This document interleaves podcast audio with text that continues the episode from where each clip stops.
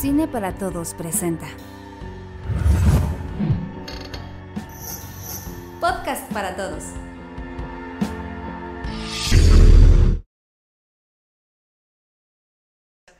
Bienvenidos, bienvenidos a un podcast más de Cine para Todos que Vic me tenía un poquito muteado. Y en esta ocasión sí tengo que reconocer que es un podcast muy especial porque Sansón eh, perdió la melena. Sansón perdió la melena. Y para quienes no lo sepan, pues mi querido Miguel se caracterizaba por tener una maravillosa cabellera eh, que era envidiada por muchas de las mujeres del equipo Zoom F7 y la ha perdido. La ha perdido. Miguel, ¿cómo estás? ¿Cómo estás, amigo? Pelón. muy bien, muy bien. La verdad es que estoy hasta eso contento con mi nuevo look. No sé si les gusta, si están decepcionados, perdón, pero el cabello vuelve a crecer, a menos que tenga alopecia. Ahí sería toda una pena, pero esperamos que no, amigos. Sí, la verdad es que te ves muy bien. Tengo que admitir que Gracias, gracias. creo que no sé lo que opine Diana, pero yo estoy muy muy contento con el resultado. Te ves muy guapo, te ves más joven. Dijera mamá, te ves más limpio, te ves más, más limpio. te ves como un ciudadano, como un Menos ciudadano- hipioso. menos hipioso, menos hipioso. ¿Cómo estás, Diana? ¿Qué opinas del nuevo look de mi querido Miguel? se ve bien, te ves bien, amigo. Ay, pues, Eh, sí. Está bien. Eh, no sé, ¿por qué fue este cambio?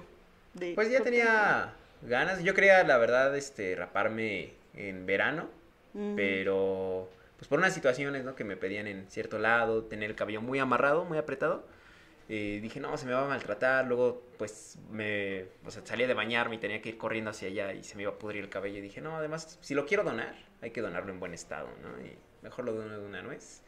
Y ya, fue por eso. Completamente, y fue por una, fue por una buena, una buena causa. sí, sí, Pero sí. bueno, Diana, tú estás, estás contenta, ha sido una semana muy movida, hay varias noticias muy interesantes. eh, algunos podrían ser más chismes, pero no somos un, un podcast de chismes. O tal vez sí, Ah, tal vez sí. ¿cómo no? Sí, el chismecito Somos siempre el TV y es- novelas de- Por, ahí alguna vez eh, una Eh, bueno. crítica nos dijo que éramos el TV, y- el TV y novelas del cine. Ya no hay que remover Eh, viejas heridas, ya. Bueno, que- no, yo tengo que admitir on, que on. no fue una herida para mí, solo me pareció algo muy muy interesante. Interesante. Ahí cuéntenos en el chat si todo va en orden, si nos, si nos escuchan bien, si nos ven bien. Tenemos que agradecer a nuestro querido César que sí, nos que, apoyó. que me dijiste que yo lo presentara, pero no te entendí, amigo. Sí, sí, sí. Eh, César, eh, quien esté en Twitch, eh, sabrá que él es mi amigo que también streamea, que se hace llamar el Fox. Así es. Entonces nos prestó eh, la cámara donde Jerry está enfocado. Muchas, muchas gracias a mi amigo. Y pues nada, eh, se rifa como siempre. Me, él me va a armar mi compu, que ya la voy a comprar el lunes. Así es. Este, a partir del lunes voy a estar comiendo atún y este sacando los chicles debajo de la mesa de los restaurantes. Así es, agradecer al buen Fox porque nos prestó una cámara, ya que eh, desafortunadamente, por algo que todavía no sabemos qué es la cámara de Vic, que es con la que habitualmente me graban a mí, eh, se descompuso, entonces esperamos que lo podamos resolver pronto. Y también agradecer al productor, a mi querido Vic, que desafortunadamente, bueno, pues ahorita la está sufriendo con lo de su cámara y esperemos que, que podamos solucionarlo pronto para seguirles trayendo pues buen contenido, pero nos vemos en poderoso 4K gracias a mi querido César, a Solo mi querido... Solo yo, solo yo. Ustedes se ven en Full HD, yo me veo en 4K, entonces, pero al menos no verme tan, tan traqueteado, pero bueno. Eh, estoy... pre- eh, estoy viendo el chico nuevo, bueno, pues ya lo presentamos, no es un chico nuevo, solo es Miguel después de un, de un corte. Saludar a toda la gente que nos está escuchando en Apple y que nos está escuchando en eh, Spotify y a quienes vean este podcast pues diferido y bienvenidos a todos los que están completamente en vivo. Ya vi unos superchats, recuerden que tenemos ahí esa opción para que nos manden sus comentarios Sí. y sus preguntas y los leeremos en la sección correspondiente. Y bueno, yo, yo quiero empezar con una noticia que eh, en la semana me levanté, eh, el sol entraba, se filtraba bellamente a través de las cortinas Se y lo primero fue que me, me, ex- me- me extrañó ver una iluminación tan bella iluminar eh, mi habitación y dije, ¿qué está pasando? ¿no? Abrí la ventana, que es lo primero que hago al levantarme, y en lugar de recibirme eh, un, ese olor a heces fecales tan característico de la Ciudad de México, ¿no? ese olor a, a, a popó, a muerte, a coladera, Smog. a smog, me recibió un dulce olor a hotcakes. Y dije, ¿por qué, ¿por qué huele a hotcakes? Y entonces... Y campanadas de Y, fondo. y ¿no? campanadas de fondo. así Sí, sí, sí, Exacto. Es como, qué raro. ¿Por qué hay campanadas? ¿Por qué huele a hotcakes? Y entonces Porque se ha limpiado el cielo de esta forma. Esa- exactamente, porque hoy el cielo se ve azul y no con esa clásica capa gris, ¿no? Que tiene la Ciudad de México y levanté la mirada y vi un arco iris. Y entonces cuando veo eh, acontecimientos tan extraordinarios unidos en tan poco tiempo, pues abro Twitter, ¿no? Porque en Twitter eh, ya siempre está las razones, ¿no? Y abrí Twitter y no vi nada del cielo, no vi nada del olor a hotcakes. No era hotcakes una palabra que estuviera en trending topic, pero sí estaba Guillermo del Toro. Guillermo del Toro. San Guillermo del Toro. San Guillermo del Totoro, como lo conocemos en este maravilloso podcast. Y bueno, dije, pues, ¿qué pasó? Y se dio a conocer que se nos casó Se nos casó Guillermo del Toro. Se nos casó con Kim Morgan. Y para quienes no sepan, como yo, quién es Kim Morgan. Que, que había confusión era que- porque andaban diciendo que era crítica de cine, que, que era guionista, que era historiadora de cine. Entonces, supongo que es, es todas esas cosas, porque es. se ve una persona muy inteligente, no como, Muy no como yo, que es. estoy aquí en este podcast. que, que- que cómo eh, siguen ahí con esos comentarios. Pero bueno, eh, y se, se reveló durante la alfombra roja del eh, LACMA Art Film eh, Gala, eh, espero haberlo Mm. pronunciado como se tiene que pronunciar, este, que ya llevan seis meses casados. O sea, en realidad ese olor tuvo que haber llegado hace seis meses, pero bueno, nos vamos enterando, entonces pasó en la semana. Se tardó un poquito. Es- El olor no viaja tan rápido Sí, como sí, el exacto. sonido. Exactamente, exactamente. Y que se conocieron eh, durante Nightmare Alley, que es la película que va a estrenar Guillermo Toro, porque ella está como co-guionista. Entonces empezaron a trabajar la, la película hace tres años y bueno, pues se casaron. Esto nada más era como dato... Y el señor quejándose que en su cumpleaños estaba trabajando. Señor, mire, Así es. entonces, estaba pasando la bomba en el. Cuentan, ¿no? bueno. Cuentan que en la boda, en lugar de echarles arroz, les echaban miel de maple y este, pepitas de chocolate, ¿no? Este, chispitas de chocolate. Eh, pero Habrá bueno. hecho todo el ritual que los mexicanos que ya ves que hacen como la... la- No lo sé, él es caliciense y dicen que por allá son medio conservadores. A lo mejor y sí fue un matrimonio de estas ceremonias muy tradicional. tradicionales. Muy No, no lo sé porque el señor pues eh, mantiene su vida privada pues muy Qué bueno. muy discreto, ¿no? Pero bueno, se nos casa Guillermo del Toro. No sé si quieran comentar algo a propósito de la, de la boda de este, No, sí, de la boda del, Pues, del salvador del cine mexicano y de muchas otras causas que hay en México. Pues no, eh, no mucho, más bien, eh, pues qué bueno, no me lo esperaba, pero pues qué bueno, qué bonito que encontró el amor y lo encontró en el cine, ¿no? Es como bien poético porque él ama el cine y encontró el otro amor en el cine, entonces ya está completamente rodeado de amor. Ay, qué bonitas palabras, Sí, güey. qué Sí, ya. hasta hubiera sido la Invítame, boda. Sí, hubiera- invítame, hubiera Guillermo, una caupa y a ver. Guillermo, invítame a, al recalentado seis meses después. Hubiera sido Diana pronunciar estas, eh. estas maravillosas Sí. palabras. Miguel, algo que quieras, algunas palabras de amor, porque sabemos que Guillermo se para los sábados y... Sí, de hecho, mientras cocina sus hotcakes, así se pone sus audífonos. Se Pone cine para todos. pone cine para todos. Eh, ¿Qué opinas, Miguel, sobre esta, esta noticia? No, pues qué buena onda. Muchas felicidades, señor Guillermo del Toro. Seguramente nos escucha y es fan número uno nuestro. Eh, pues qué, qué, qué alegría, ¿no? Ojalá y se nos haga conocer al amor de nuestra vida en la, el oficio de que, que más amamos, ¿no? Pero qué padre, qué padre. Para inspirar, señores, para inspirar. Completamente de acuerdo. Y bueno, para quien no lo sepa, eh, es su segundo matrimonio. Él tiene dos hijas, eh, pero se divorció en 2017 y bueno, encontró el amor en el set de Nightmare Alley. Pero bueno, ahí le mandamos un fuerte abrazo a Guillermo del Toro y pues muchas felicidades. Y la otra noticia que había que platicar en la semana, que está atañe a la cultura de masas, a la cultura mainstream, como dijera mi amigo este, esquizofrenia natural, el buen, el buen César, es que otra vez, otra vez, por enésima ocasión, hay filtraciones de Ahora sí. Spider-Man No Way Home que dicen que son reales. Ahora sí, 100% real. No lo Está sé. reconfirmado.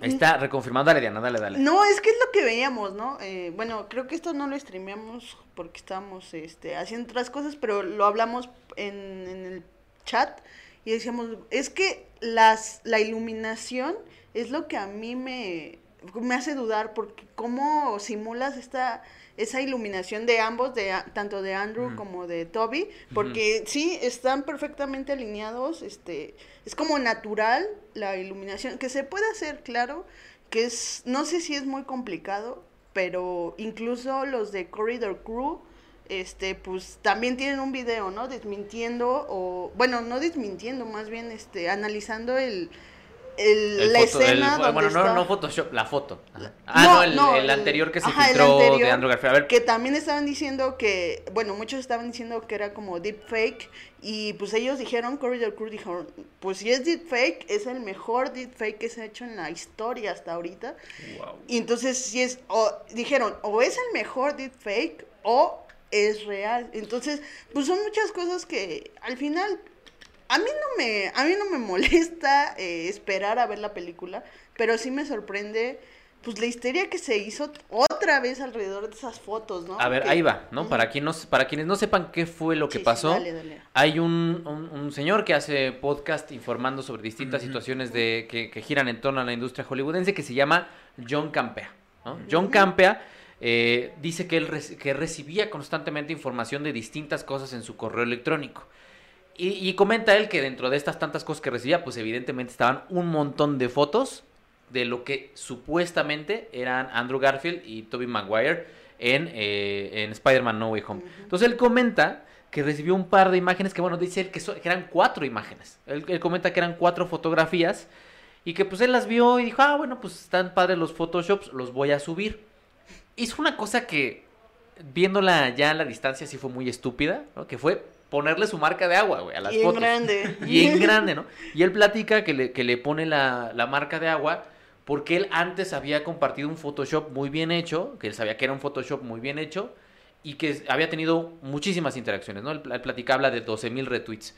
Ahora dijo, bueno, pues si voy a tener tantos retweets, le pongo la marca de agua para que la gente vea al menos de dónde salió la información y le mete la marca de agua. Entonces saca las imágenes, las deja 5 minutos, 5 minutos en su Twitter y alguien le llama. No dice quién, nunca explica de dónde vino la llamada, pero alguien le llama y le dicen, oye, güey, es que eh, las dos fotos son reales. No, le dice, supongo que pensarás que son falsas porque pusiste tu marca de agua, Ajá. pero no. Y es cuando se... Y entonces el güey agarró y dijo, ¿saben qué? Pues lleva cinco minutos, no la ha visto tanta gente, lleva 100 reacciones, vamos a bajarlas. Internet es muy rápido en sacar capturas, en Sí. bajar imágenes, entonces, y ya era demasiado, demasiado tarde. Ahora, él platica que iba, él tenía planeado hacer cuatro posteos y ir posteando por cada post una de las fotografías. Obviamente ya no va a revelar las dos restantes, pero sí eh, dice él que, y, y este es como su punto, como la forma en la que él argumenta que sus intenciones no eran revelar información de la película, porque él, él platica que es que odia los leaks, que odia los spoilers, que odia toda esta información y gente que propaga esta información, porque evidentemente hay mucho público que quiere llegar a la sala y sorprenderse con lo que, con lo que está preparada la, la película. Y comenta algo que creo que es el, el meollo de, de, de mucho, de, de todo este asunto y la razón por la que, perdón porque lo traigo otra vez, ¿no? Pero lo que platicaba de Chavarría, ¿no? Que se echó, echó todo este clavado y todas estas maromas para decir que Venom era una mala película sin decir que Venom era una mala película. Dice, dice John Campea que lo que más resiente él de haber enseñado estas imágenes es cómo se, se lastimó, ¿no? Él dice Hurt, eh, utiliza esa palabra, cómo se lastimó su relación con los estudios. Porque él dice, los estudios aceptan que critiques mal una de sus películas. No todos, pero sí algunos aceptan que critiques mal sus películas. Los estudios aceptan que critiques una decisión eh, de algún directivo. Lo que los estudios no aceptan es pues que estés propagando información.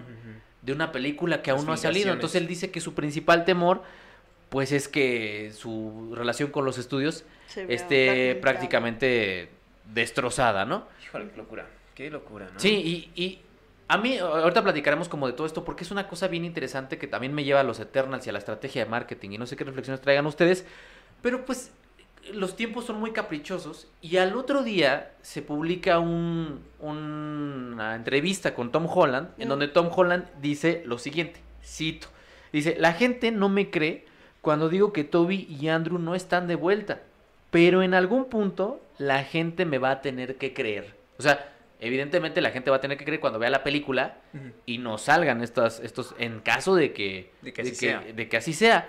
Y en la semana eh, presenta una película Andrew Garfield boom, y alguien le pregunta, oye, este, ¿vas a estar en Spider-Verse? Y él contesta, ya veremos. Ya veremos, viejo. Ya veremos, viejo. Mucha gente tomó ese ya veremos, viejo, como, ¿ven? Sí, No, bueno. es la primera vez que no lo niega. Seguramente sí va a estar. no sé qué piense Diana, lo medio lo platicamos un poquito en Twitch y no sé qué piense Miguel, pero yo ese ya veremos viejo lo sentí como de ya deja estar chingando, güey. Yo lo sentí así. Pero no sé qué opinan de todo este tema que fue. Eso es, eso es lo que se filtró. Ahora, ¿qué eran las imágenes? En una están en, un, en una especie como de andamio. Tom Holland, Toby Maguire y Andrew Garfield. Y en la otra está Happy con la tía eh, con la tía este, May, Tom Holland y eh, Murdoch, que Daredevil. Están sentados en la mesa. Esas eran las dos imágenes. ¿Qué opinan de todo este desmadre que se armó a propósito de, de las filtraciones de Spider-Man No Way Home? Pues qué desmadre, es que al final de cuentas creo que estamos viviendo lo más interesante de esta película, probablemente, que es la historia detrás de ella, ¿no? O sea, en muchas ocasiones, a veces la película es sumamente soporífera o es este una película más del montón y resulta que la historia detrás de su de cómo llegó a la pantalla, ¿no? Es muchísimo infinitamente más interesante y aquí sinceramente esta historia es en verdad algo que podría llevarse a la gran pantalla, ¿sabes? O sea, que si hay filtraciones por acá, que si los fans se vuelven locos por acá, que si hay gente que se está amenazando que si salen trends Tom Holland van a boicotear el cine y muchos jijiji, jajaja, pero de repente recuerdas que en Estados Unidos sí les encanta este pues agredir a, a otras personas, ¿no? Entonces no, no sé, o sea, es como demasiada especulación. O sea, es algo que también me recuerda a lo que comentabas en algún podcast sobre el post-cine, ¿no? O sea, ni siquiera hay película y ya las personas están disfrutando Spider-Man Into the Spider-Verse live action, ¿no? O sea, eh, es una locura que siento casi casi estar en la sala de cine y ver la escena donde el Capitán América dice Avengers Assemble, ¿no? Agarrando el martillo de Thor y la gente grita así, ¡ah! En la sala de cine y avienta las palomitas y se alocan. Siento que eso está sucediendo, pero cada quien en su propia casa, ¿no? O sea, comparten las fotos y dicen, güey, que ya suelten la película, me estoy orinando de la emoción. Ya la están consumiendo, ya la están disfrutando, ¿no? Y de alguna forma, aunque no sea la misma estrategia que quizá tenían planeada, ¿no? Porque bien, po- bien podría ser como una especie de, de, de jugarreta, ¿no? O sea, con, quizá no directamente Disney con, con Campea, pero sí Disney subiendo este, el hype para que los medios también hagan la chamba de publicidad, ¿no? O sea, porque todo el mundo está hablando de ello. Nosotros estamos hablando de ello, a pesar de que no seamos los grandes fans de las películas de Marvel, ya estamos teorizando del asunto, o sea, ya nos metieron en este juego, ¿no? Bien puede ser también hasta que Campea esté mintiendo, ¿no? O sea, que esté choreando diciendo, ¿saben qué? O sea, me inventé estas imágenes para agarrarme del hipermame que tiene este ahorita todas las grandes teorías del Spider-Verse que y, no sé, o sea, es una locura tan colosal que sinceramente va a ser imposible que no haya decepcionados. O sea, incluso aunque la película digas, cabrón, ¿viste la película que se aventaron? No mames, estuvo muy, muy, muy chingona. No importa. O sea, ya la gente hasta se está imaginando al Cochiloco y a Shrek juntos dentro del universo de Spider-Man y quieren que en verdad sea algo que cumpla con sus expectativas, ¿no? Entonces yo la verdad siento que ahorita estamos como en puntos muy grandes dentro de esta historia, la cual creo que va a ser muchísimo más espect o es una historia mucho más interesante y espectacular que en sí misma cuando llegue la película. Y no porque la película vaya a ser mala, sino porque ya estamos en un mundo donde las personas están enloqueciendo por puras migajas que les dan. Sí, y lo platicábamos un poco en, en Twitch, Diana, que se ha, esta- estas reacciones se han traducido de muchas maneras y una de esas maneras en las que eh, han, han- se, han- se ha manifestado la gente es a partir de memes. Y uno de los memes más, eh, de los que más están replicando Sí. es el, eh, si no si aparecen tres Tom Holland o si no salen estos dos, este dice, por ejemplo, Kit para ver, Sp- que lo, lo vimos en Twitch, Kit para eh, ver Spider-Man No Way Home, era un chaleco antibalas, una peluca de payaso, una AK-47 ¿no? y una granada de humo. Nosotros lo, lo- lo- lo decimos un poco a manera de broma, pero Sí, en sí, Estados sí. Unidos está el antecedente pues del tiroteo durante, durante la última película de, de Dark Knight, de la trilogía. Dark Knight, en donde pues, sí murieron varias personas. ¿no? Y, y hasta una masacre, creo que en una mezquita, de un fan de, de este youtuber, cuando estaba compitiendo por los por tener el canal con más suscriptores. Con, PewDiePie. con- ajá, de PewDiePie. Eh, contra un canal de música de, De la este, India. de la India. Se metió a una mezquita, un, un malito loco, ¿no? que, que tomó de pretexto el ser fan de. PewDiePie para ponerse a disparar, ¿no? Sí, completamente. Y que además lo, lo grabó como si fuera Call of Duty, ¿no? Tenía su cámara en primera persona y se veía todo el tiempo el rifle, pero... Entonces, lo, lo mencionamos muy, muy en broma, pero sí hay gente que tiene pues, personalidades límite que podría, desafortunadamente, acceder a ese tipo de armamento y llevarlo a una sala de cine y, y volverse loco. Entonces...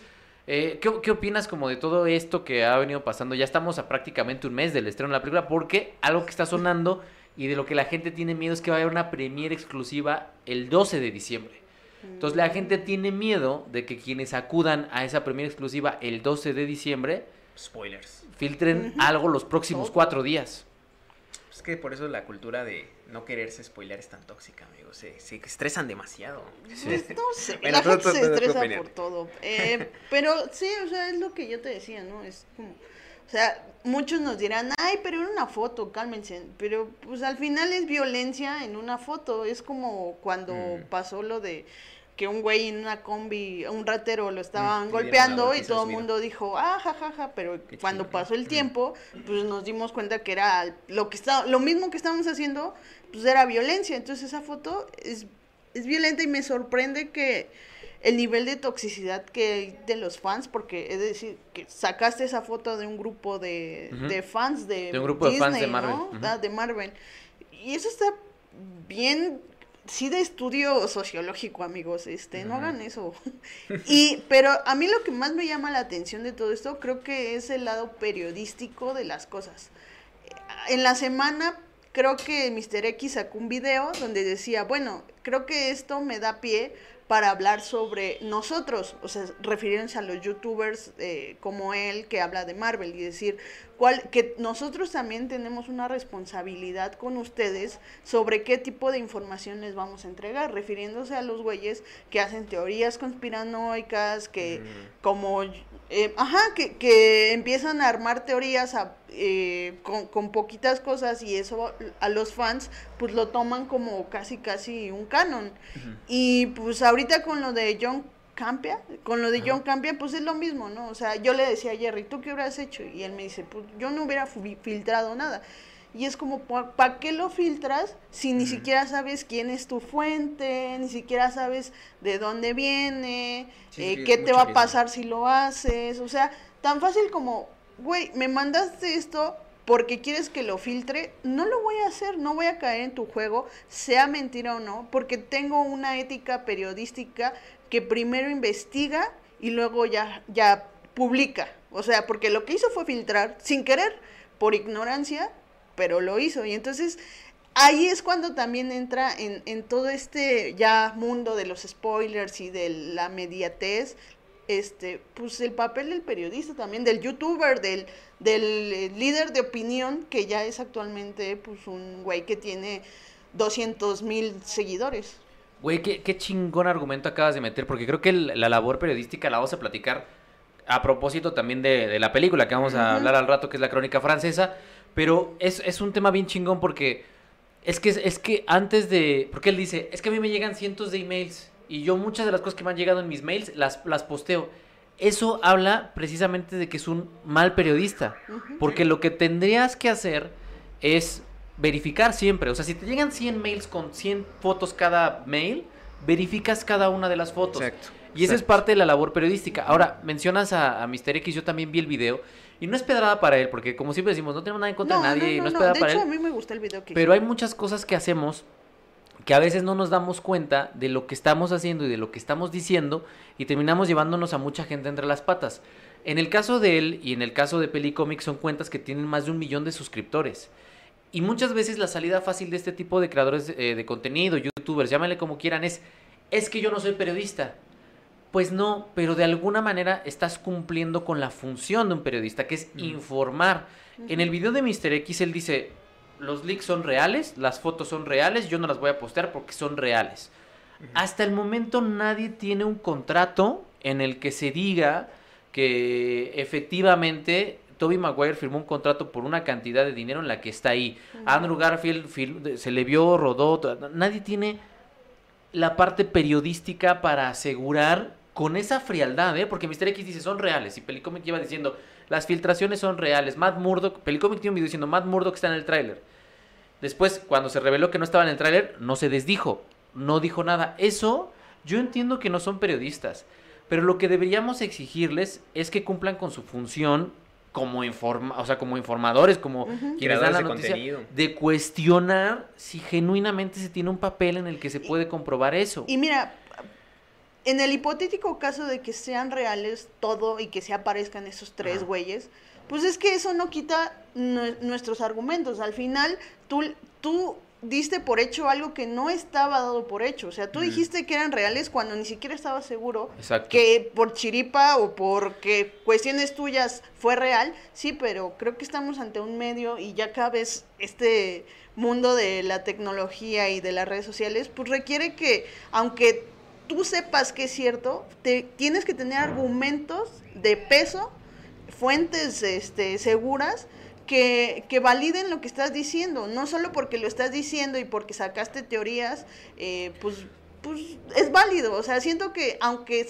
aunque sí pase esto del Spider-Verse, pues no quita que sí tienen que tener en un futuro responsabilidad con sus consumidores, como ellos les dicen. Sí, y, y no, o sea, porque mucha de esa información que tienen ellos que supuestamente son de insiders, las ven en blogs de Reddit, las ven en Patreons de estos supuestos insiders. Eh, en la semana se armó una guerra de insiders, porque uno decía que el tráiler salía el 5 de noviembre, ya estamos a 11 y no ha salido, y otro decía que salía no sé qué día, y, Mm. y otro salía... Entonces, hubo una guerra de insiders, es que tu fuente está mal, no, es que la mía, es que la tuya, es que... Y todos estaban mal. Ahora, yo les platico rápidamente, esto ya sé que soy muy insistente en eso, pero nosotros hicimos un trabajo periodístico que afortunadamente llegó a Estados Unidos, se movió en muchos canales en Estados Unidos, no Que solo por de eso YouTube, nos sino odia en prensa, se movió en prensa de Estados Unidos, de México, de muchos países, que fue lo del cinefotógrafo de, de Roma de Galo Olivares. Yo entiendo que uno como figura quiere ganar clics, como figura quiere ganar eh, visualizaciones, como figura quiere ser reconocido. A nosotros nos filtraron una hoja de llamado que era falsa. Una hoja de llamado. A mí me llegó a mi correo electrónico una hoja de llamado falsa. Antes de la verdad. Antes de la verdadera, que posteamos, que ustedes pueden ver la hoja de llamado, donde efectivamente Galo Olivares está acreditado como director de fotografía desde el día 1 hasta el día 109 de rodaje.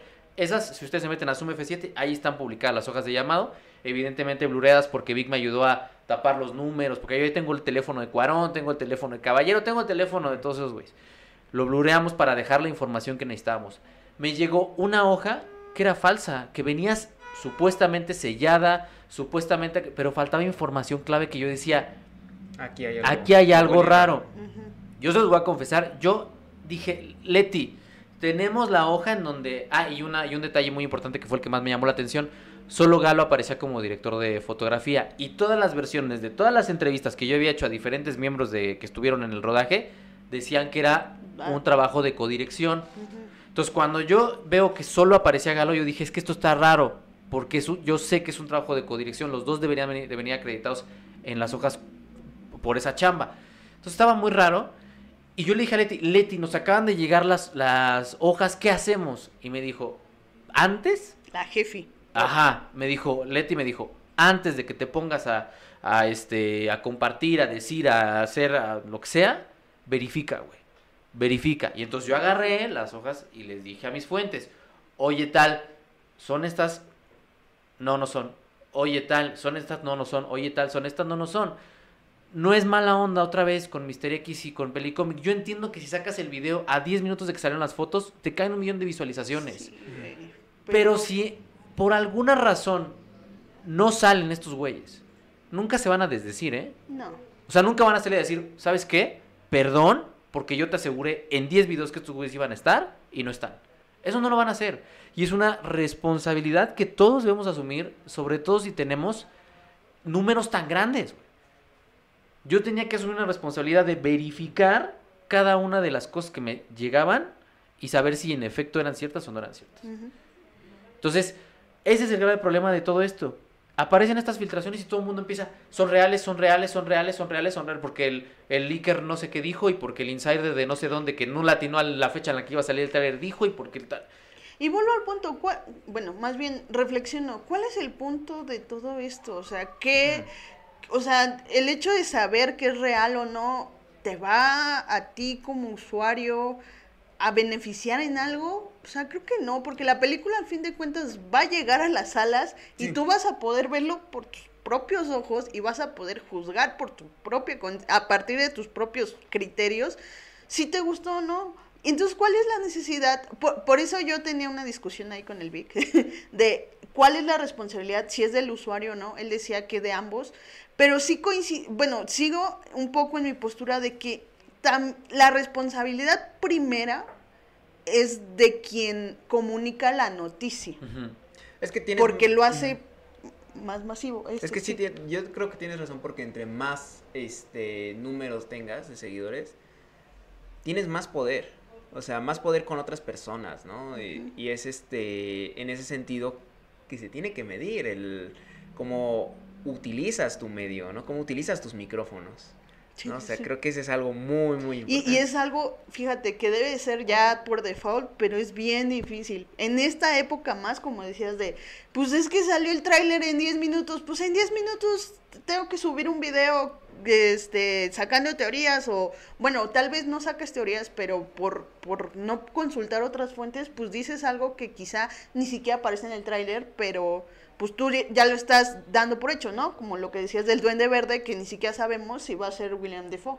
Sí, O yo, sea- o sea, a mí, a mí está, que yo he venido siguiendo, porque soy fan de Spider-Man, me gusta Spider-Man, pero he venido siguiendo lo que se está diciendo y que te diga un güey, es que Matt Murdock está en el tráiler, y a la semana amplían la toma y resulta que es un extra, y nunca lo ves decir, oigan, ¿saben qué? Perdón. Perdón, yo dije que ese güey era Matt Murdock, no es Matt Murdock, tranquilicémonos, o sea, no, esa, no está esa parte de verificación de las fuentes, no está esa parte de decir, aquí está el documento, o sea, es como mucha gente, yo, perdón, mucha gente se enojó porque yo sé que, y yo me encontraba entre esos que idolatramos a Cuarón, pero mucha gente cuando pusimos las hojas de llamado, dijeron, es que las hojas de llamado no comprueban nada, perdón, es un documento oficial en donde vienes acreditado por contrato.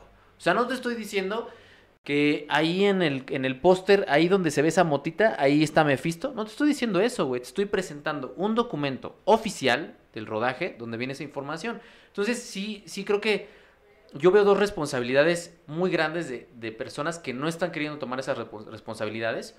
Una son estos canales genéricos de cómic que están asegurando que todo es real, cuando muchas de las cosas que eran reales se ha comprobado que no lo eran. Y la otra gran responsabilidad es Marvel, que no ha salido a decir, oye, güey, ¿sabes qué? No están. Ya, relajémonos. Es una... Que, que lo decíamos, ¿no? Las, las empresas, pues desafortunadamente, se las dan de muy responsables socialmente habla- hablando y no lo son. Entonces, Pues no. si no están, ya hubiera salido a, a Kevin Feige, que es casi el, el ídolo y el santo de, de estos, de los fans de este tipo de películas, a decir, oigan, ¿saben qué? Están los ánimos muy altos, estos güeyes no están, relájense. No busquemos una película que no existe. Pero ¿qué se le va a decir el señor? Ah, jajaja, es muy cagado porque muchos rumores de los que ustedes están diciendo son falsos. Pero hay otros que son ciertos. O sea, eh, no que le entra al juego, Ajá, exacto. ¿no? Y- entra al juego y... Y volvemos al punto inicial de la foto, de el chaleco antibalas, de que, que a ver, no, no estoy diciendo que que- por culpa de Marvel va a pasar esto, pero es un efecto dominó, vuelvo cuando hablamos de lo de Baldwin, ¿no? Que es este... eh, eh, desafortunadamente eh, so- fueron cosas que no que se salieron de control. Y aquí es lo mismo. Espero de verdad que no pase nada que solo sea como dicen una foto de un par de desequilibrados. No, y, ade- y además sería, no sería responsabilidad, sinceramente, esto de las, ni de Kevin Feige, ni de no Marvel no en sí no mismo, ¿no? no o sea yo, medios, bueno pero- yo solo digo que es un efecto dominó Sí. que tuvo consecuencias ahí de o sea como decías un güey que Mm. fue una mezquita utilizó de pretexto Ah, utilizando eso de pretexto. Pero pues si hubieras dicho desde un principio, no están, cálmense, este pelicomic, bueno, no, no, no voy a de- decir no voy a decir nombres porque estamos en un caso hipotético. John Campea, ¿no? O sea, John Campea dijera, no, pues la verdad, este, pues yo inventé todo, no es cierto, vamos a ver una película con Tom Holland, no sabemos qué va a pasar, pero sabemos que no están estos güeyes. Pues, pues sí, güey, sales decepcionado, pero por lo menos... No le estás, no estás jugando con las emociones de, de, la Exacto. audien- de tu audiencia sí, que sí. sabes que son muy consumidores de este tipo de películas, ¿no? Que sí, sí se me hace muy poco ético, ¿no? Justo como, Exacto. como lo comentan. Entonces, bueno, pues ahí está el tema, nos da mucha, yo creo que nos da mucha tela de dónde cortar, que no es necesariamente si, si van a estar o no van a estar, al final nosotros lo hemos dicho constantemente, pues, eh, y yo, y yo repito lo que dije hace un par de semanas, no tiene un problema la película, que es eh, si no salen, va a decepcionar. Si salen, son demasiados personajes que hay que desarrollar y sale la misma. Van a cosa, estar ¿no? bien a desperdiciados, amigos. como de, güey, para eso los pusieron. Exactamente. Entonces, la película está jugando en un terreno muy fangoso, desafortunadamente, pero en lo que sí me queda muy claro es que están echándole mucho fuego y el- al fuego le están echando pinche gasolina. Y la neta, yo no quiero vivir en Estados Unidos, güey. Si efectivamente No mames. salen tres Tom Hollands o sale uno con diferentes trajes o yo no quiero estar ahí, güey. Porque yo entiendo que hay mucha gente límite que desfoga estas, estas situaciones límite Mm. en, en ese fanatismo exacerbado y que termina haciendo pendejadas si no se le da lo que quieren. Pero bueno, esas son las dos grandes noticias eh, de, la, de la semana. Desafortunadamente en estos momentos nada más a manera de comentario, pues Carmen Salinas está eh, Sí, en coma, en terapia intensiva y pues bueno, ahí salieron a decir que posiblemente pues ya no va a despertar, lo cual es pues muy triste, es un icono de una década del Mm. cine mexicano, que la década de los 70, los 80 y por supuesto de la televisión nacional, pero bueno, hay que ir eh, viendo cómo se va desarrollando esta noticia y si tenemos más información pues la platicamos la próxima semana. Cartelera. Eh, varios estrenos, como siete estrenos, eh, ninguno que llame lo suficiente la atención, salvo el, el despacho francés, que es la crónica francesa de Wes Anderson. Yo sí me eché Chernobyl, Chernobyl de ¿Quieres hablar de eh, Chernobyl? Danila Kozlovsky. Voy a hablar rápidamente de Chernobyl de Rápido, Danila lo que yo paso rápido. Kozlovsky. Ah, sí. mira, pues, Y mira, eh, en el cuarto pásale. contiguo están haciendo mucho ruido, entonces diles que por Sí, favor que, no hagan tanto por favor, ruido, traen su este, pachanga. Que Este, muy bonita la canción de Caro, pero que nos Aguas, deje trabajar. aguas ahorita. con el, con el cable, mi querido Eh, Miguel. eh, ahorita no lo ven, pero está haciendo este, está haciendo este. la se, movió, se de- movió, ya, ya no lo alcanzó el Vic, pero se movió Miguel como el hombre araña. Araña. Eh, lo interesante de Chernobyl de Daniela Kozlovsky, que Daniela Kozlovsky es actor y director, es que se trata, que yo no sé si lo, o sea, qué opinas Diana, pero creo que todas las cinematografías del mundo tienen como un tema tabú, güey. O sea, un tema que, no, a ver, o sea, el, el grito, ¿no? El 2 de octubre apenas eh, 40, más de 40 años, 50 años después, se está más o menos hablando del tema ya abiertamente y de quienes estuvieron detrás, el caso Colosio, y poco a poquito se ha ido tocando, en Narcos México el tema del en, narcotráfico, ¿no? Ayotzinapa, esto. Ayotzinapa, todavía no tenemos ficciones de Ayotzinapa, Eh, no, Vamos a ver, documentales sí. sí. eh, pero como que tenemos muchos temas tabú. Y yo no sabía, pero Chernobyl es la primera película rusa que recrea el, el tema. Yo sabía que era como una respuesta a la serie de HBO, ¿no? O, Es- o no sé, o, o tal vez me estoy confundiendo de otra película que iban a hacer. no sé si sea eh, una respuesta como tal, pero híjole, es que va a sonar un poco a Día de Muertos y Coco, sea, Día de Muertos que es la película mexicana y Coco que es la película gringa, pero siento que evidentemente el formato de serie y el tono que elige la serie lo hace mejor que Chernobyl. O sea, y eso comprueba que si vas a hablar de una historia, no sé, nacional, no necesariamente lo va a hacer mejor alguien nacional que alguien, que alguien de afuera que viene, investiga y hace toda esta chamba, ¿no? Eh, ¿qué, qué- de qué va la película? La, la película va de un bombero eh, que tiene a su, a su pareja, que tiene una relación muy extraña y muy tóxica, y supongo que también refleja muy bien los valores eh, Rusos. rusos, que es un, el ruso es como el machote, ¿no? Que ese, ese no, famoso, no sé, la verdad, pero... ese famoso este momazo de Putin cabalgando al oso, ¿no? Este Mira, si, si ponemos a su presidente como un estereotipo de lo que es la sociedad masculina, entonces sí, muy tóxica. Sí, entonces a, a mí un poco me costó trabajo entrar a la película porque empieza como un melodrama en donde tienes un bombero clásico, bombero guapo que usa las camisas abiertas, mamado, que es Daniela Kozlovsky, o sea, porque el actor, el protagonista es el director, Ah, Ok. y, re- y regresa con su, con su expareja, y a partir de ahí se va llevando a cabo la relación. Y obviamente, bueno, la película trabaja esta relación en el contexto de la Del, del, la- la- del reactor. reactor, ¿no? De la explosión del reactor en Chernóbil. Pero la película, la primera, la primera media hora es un melodramón, pero es un melodramón donde, donde es el, este, el bombero así machote, pega, o sea, no le pega a la, a la esposa, pero sí es como de... La pared. ¡Qué mujer, ¿no? O sea, sí, Ok, sí, ok, O sea, sí hay un, hay un tema ahí de machismo muy interesante, pero creo que eso es cultural. Y este, y después, a la media hora, el primer plot point, para quienes sepan de estructura, bueno, pues llega la explosión del reactor y ahí se vuelve una película muy interesante. O sea, si superan la primera media hora, se vuelve una, una película eh, muy, muy, muy, muy interesante que llega a construir situaciones de una claustrofobia muy cabrona, porque da la casualidad que este bombero, y este es un caso súper conocido, que es del que la película se nutre, porque de hecho lo dicen al principio, esto es ficticio, o sea, estos personajes son ficticios, no Mm, existen, eh, estamos retomando el caso real, pero vamos a filtrarlo, digamos, de alguna manera, y son estos tres este, bomberos, son estos tres héroes suicidas, les llamaron, ¿no? El escuadrón suicida le llamaron, el verdadero escuadrón suicida, que fueron estos tres bomberos que entraron a activar unas válvulas para apagar el reactor, ¿no? Y que si no lo hubieran hecho, pues la radiación se hubiera propagado por la mitad de Europa. Entonces es- se convierte un melodrama del machote que le da sus cachetadas a su mujer a la historia del escuadrón suicida. Y cuando entra en la historia del escuadrón suicida es una película bien chingona por cómo construye las atmósferas, cómo diseña con el sonido la situación debajo del reactor. Y lo más importante, que eh, el escuadrón suicida, para quienes no lo sepan, no fue suicida porque no este ninguno de ellos murió después. O sea, afortunadamente yo no sabía y lo aprendí en la semana investigando.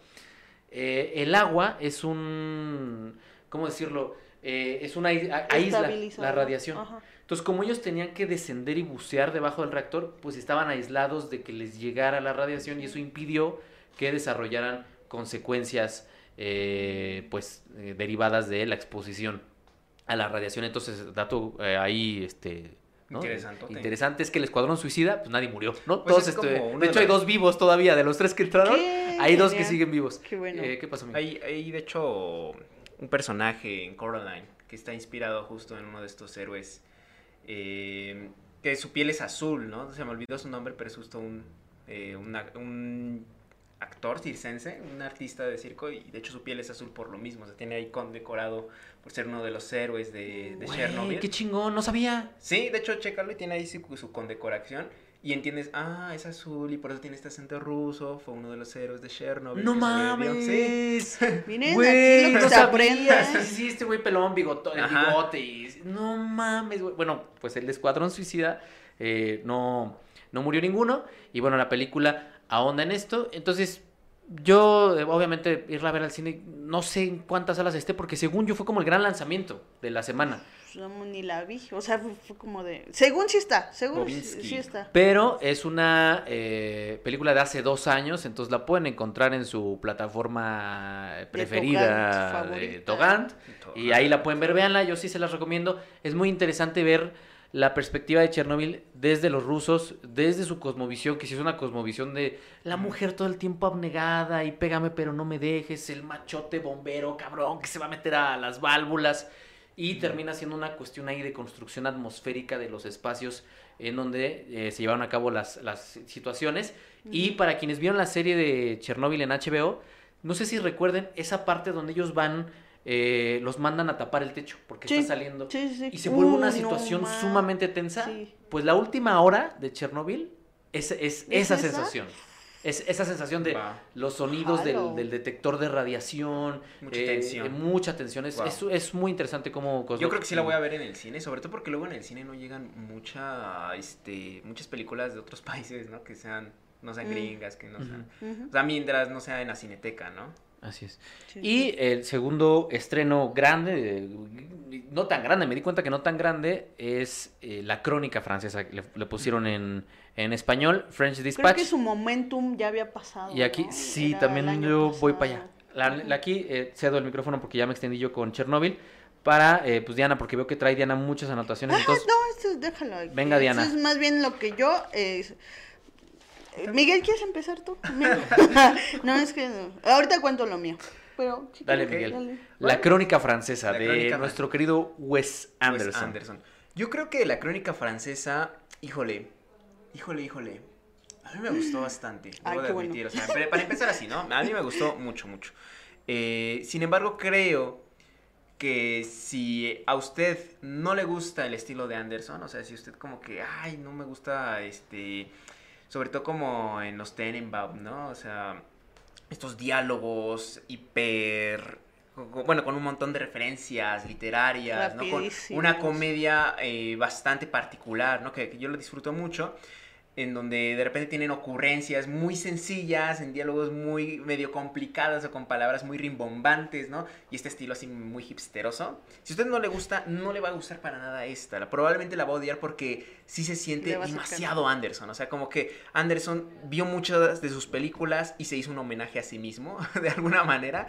Eh, y si usted es fan de Anderson, la va a disfrutar a más no poder. Son cuatro historias y creo que eh, la forma en que están conectadas, pues es, es una forma muy sencilla, ya que este, son periodistas contando, pues ahora sí, de lo que escribieron, ¿no?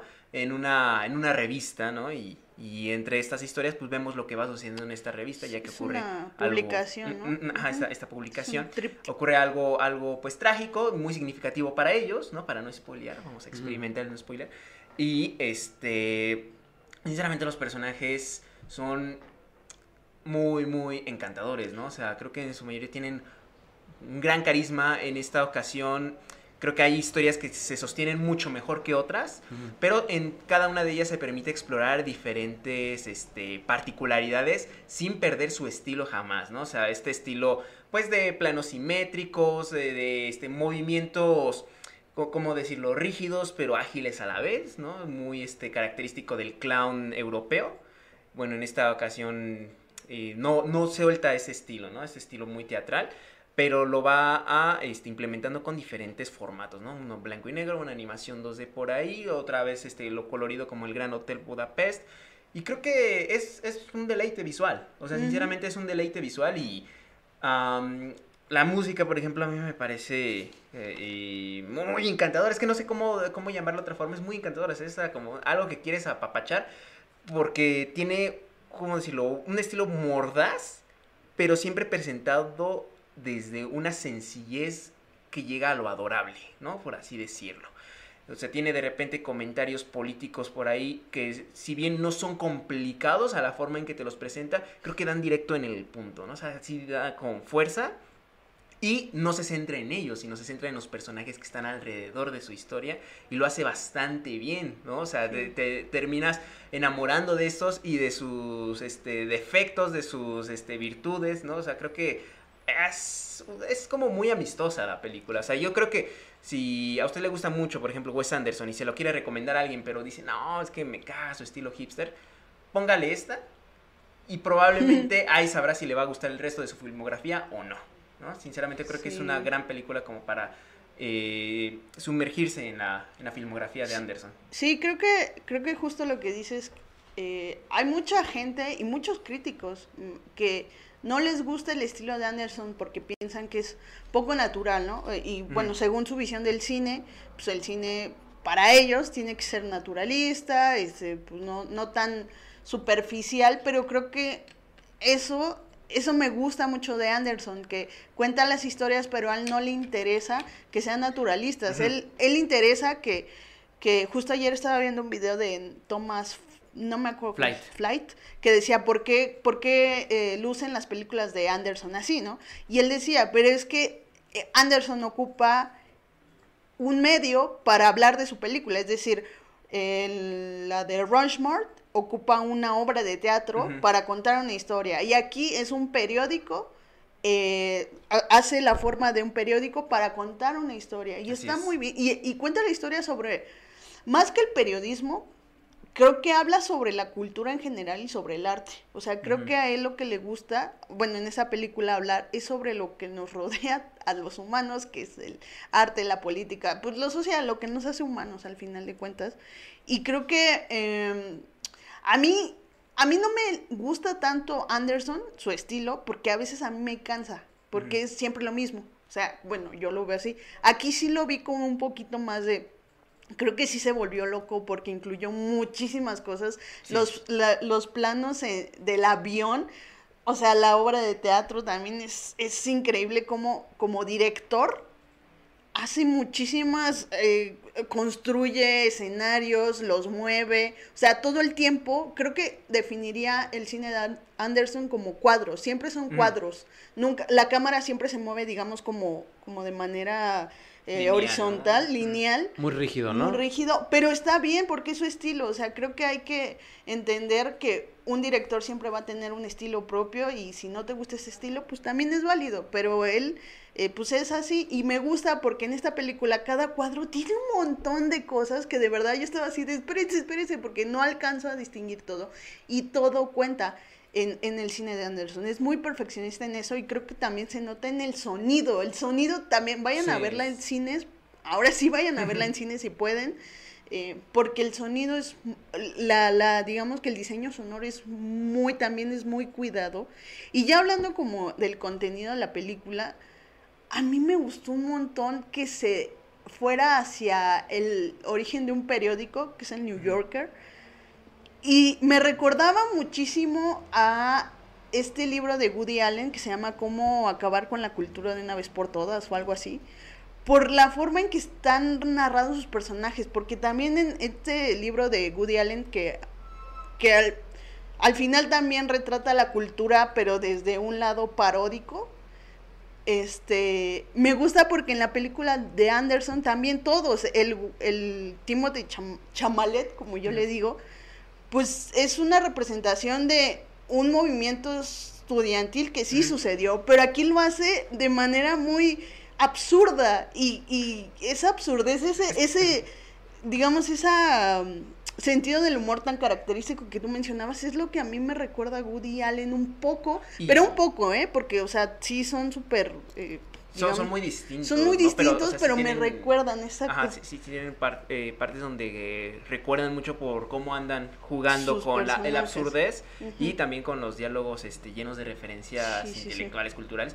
Y a mí, por ejemplo, algo que también me gustó muchísimo justo en esta historia es que ese estilo absurdo, esta comedia, le sienta perfectamente bien a esta historia estudiantil, de movimiento estudiantil, porque rescata el espíritu adolescente, ¿no? O sea, no solamente un espíritu adolescente de rebelde, sino un, espíritu, un espíritu adolescente de inmadurez, ¿no? O sea, y lo rescata perfectamente bien sin que haga que los personajes se ridiculicen en sí mismos. ¿no? Sino como que tú los veas como seres humanos. Y eso, y eso a mí me, parece fascinante. Y, también, bueno, ya para, para también darle el micrófono a Jerry, eh, esta parte de, a mí siempre dicen que la letra, que, que, la letra nace muerta. Bueno, a mí me gusta pensar que la letra nace muerta. Y por eso me, me parece muy curioso que durante toda la película uno de los temas más recurrentes en esta película sea la muerte. Y está muy chido porque, o sea, como que yo lo vi como que intenta hacer una analogía, o yo lo interpreté así, entre la letra que nace muerta y, y todo este proceso de la vida, la cultura, que al final pues todos nos vamos a ir, pero pues cuando vengan nuevas generaciones van a ver todo lo que se ha creado, todos los artistas que han quedado atrás, pero que su obra queda permanente. Y pues así como este periódico, ¿no? Que tiene tanto éxito, pero que por algún motivo, este, pues va a pasar algo, pero va a quedar ahí esos textos, esos textos que marcaron también a quienes los escribieron. Y bueno, a mí también, creo que no es necesario decir que a mí también me gustó la película. Eh, y pues nada, Jerry. Pues es que a mí, a mí me pasó algo muy interesante que fue que traía, no sé si, no sé si les ha pasado, supongo que, a ustedes también y a la gente que nos está viendo, que de pronto vas a ver películas y cuando las terminas sientes como un nudo, como, como que estás, como que hay un nudo ahí que tienes que estar, que empezar a deshacer. Yo lo, yo lo fui a ver con, con mi novia y es, o sea, es uno de sus cineastas favoritos es Wes Anderson. Y me, como que me empezó a ayudar a digamos, desanudar, ¿no? Lo, lo, que, lo que acababa de ver. Yo estoy de acuerdo con Miguel y, con, y contigo, Diana, en todo, menos en que sea una película para entrarle al cine de Anderson. Yo sí la dejaría para el final. Creo que la película para entrarle al, cine de Anderson creo que sería mi, el fantástico Señor Zorro. Sí, bueno, sus animaciones son mucho más este, mesuradas. Este, sí, o Moonrise Kingdom, que es más desmadre, es más este, pues, la infancia y tal. Sí, sí. Porque justo, justo digo esto porque coincido contigo bien, cabrón Miguel, en que es una celebración de su propia obra. O sea, me pasa un poco que, que, lo que hizo Anderson es lo que hizo Danny Boyle en Transpotting 2. O sea, Transpotting 2 es un pretexto para que él viaje y este, ponga en práctica todas las técnicas que conoce y todas las formas de filmar eh, que le gustan y que sea un ejercicio estilístico de lo que a él, o estético, digamos de alguna manera, de lo que a él le gusta, a Danny Boyle en Trainspotting 2, entonces no es la película como tal lo que, lo que importa, sino es un vehículo para yo reforzar, o sea, lo que me gustó de, La crónica es, voy a reforzar todo lo que llevo haciendo, pero voy a incluir cosas nuevas. Entonces, el, el Wes Anderson de los paneos vertiginosos y rígidos en esta película no está, porque no hay paneos, hay dollies, que es otra herramienta, y, dol- y dollies curvos, que es una herramienta que no había utilizado antes. Hay, eso sí, composición al centro, todo el tiempo Todo, está todo, todo, compuesto al centro. todo. Entonces, me llama la atención, eh, lo primero es la estructura, ¿no? La estructura no es esta estructura clásica de los tres actos, modelo aristotélico, es la estructura de un periódico. De un- y de un periódico viejo, ¿no? Que tenía estas páginas largas dedicadas a un solo artículo Y que, y que eran en revistas, o sea. y que eran revistas, exactamente. Entonces, es bien interesante que haya elegido la estructura del- de, del- de la revista, la estructura del periódico de aquella época, porque eso va de la mano con cómo está estructurado el guion. Me llamó mucho la atención que fueron cuatro historias y cuatro quienes crearon la historia, porque una Ujú. cosa es la historia creada Sí. por, Sí. no, y dice No. la historia creada por Roman Pola, eh, Roman Es Coppola, Coppola. Coppola, que es su super cuate, Jason Schwartzman, que es su También. super cuate, Hugo Wes. Anderson, ¿no? O sea, Ujú. están sus cuates, crearon historias, y a mí el ejercicio se me ocurre así como, este, güey, se me ocurrió la historia de un pintor en una cárcel, échatela, escríbela. Güey, se me es- es- ocurrió la historia de un cocinero, se me ocurrió la historia, buenísimo, tan chales, ¿y ahora qué hacemos?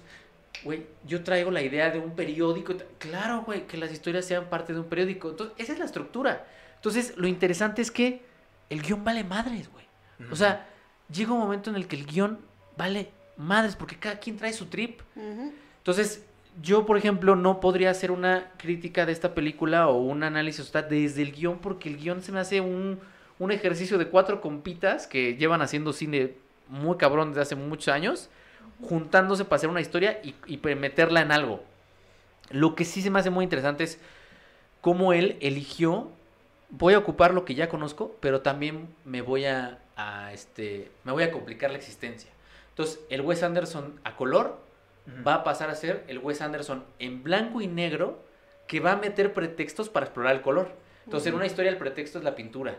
En otra historia el pretexto son el color de los ojos de una chica y la comida. En otra historia el pretexto es eh, este el pasado y el futuro, que es en la de Owen Wilson, que explora las distintas regiones. Entonces, es me voy a complicar a mí trabajando con el blanco y negro, que no lo había hecho antes.